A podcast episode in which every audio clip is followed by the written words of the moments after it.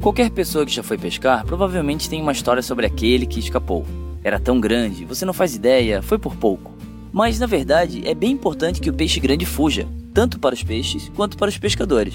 Para a maioria das espécies pescadas, os pescadores, comerciais ou não, só podem manter os peixes que estiverem acima de um tamanho mínimo legal. A ideia por trás desse tipo de lei é proteger os peixes jovens, para que eles possam crescer o suficiente para se reproduzir pelo menos uma vez antes de se tornar o nosso jantar. Em teoria, isso significa sempre ter peixe para o jantar do dia seguinte. Com isso em mente, o parlamento inglês trouxe a discussão de proteger os peixes jovens, isto é, pequenos, já em 1376, e hoje isso é, para a pesca, um regulamento comum a nível mundial. O único problema é que não funciona. Em primeiro lugar, peixes maiores têm um maior e mais bem-sucedido número de descendentes. Isso porque eles produzem uma quantidade maior de ovos, que também são melhor abastecidos com alimento do que os ovos dos peixes menores. Portanto, remover os maiores indivíduos de determinada espécie faz diminuir e muito a capacidade da população se reabastecer.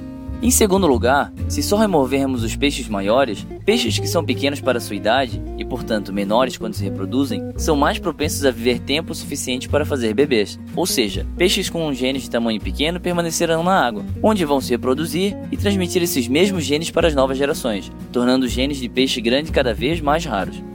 Estamos basicamente fazendo uma criação de peixes menores, ainda que de forma não intencional, e isso tem consequências. Com a pesca seletiva, a massa corporal de um peixe grande caiu pela metade nos últimos 40 anos. Deixe-me dizer isso de novo: peixes fortemente pescados têm agora metade do peso que costumavam ter. Um haddock de 6 anos de idade, por exemplo, pesa 40% do que pesava em 1970. Imagine só se um homem adulto pesasse 30 quilos. Claramente, a pesca seletiva reflete menos e menores peixes na água, que no mínimo sugere que esta não é a melhor maneira de manter o nosso abastecimento de peixes para as futuras gerações humanas. Existe, porém, uma nova ideia chamada pesca equilibrada, pronta para salvar o dia. Nela, em vez de pegar apenas os peixes maiores, se pesca um número menor de peixes abrangendo diferentes tamanhos, desse modo mantendo, obviamente, a quantidade e o tamanho dos peixes balanceados.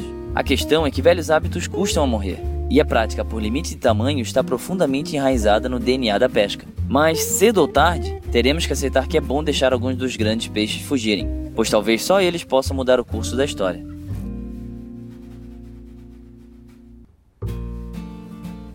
Esse foi o Minuto da Terra. Se você gostou desse vídeo, clique em gostei, compartilhe com os amigos e se inscreva no canal. Até semana que vem!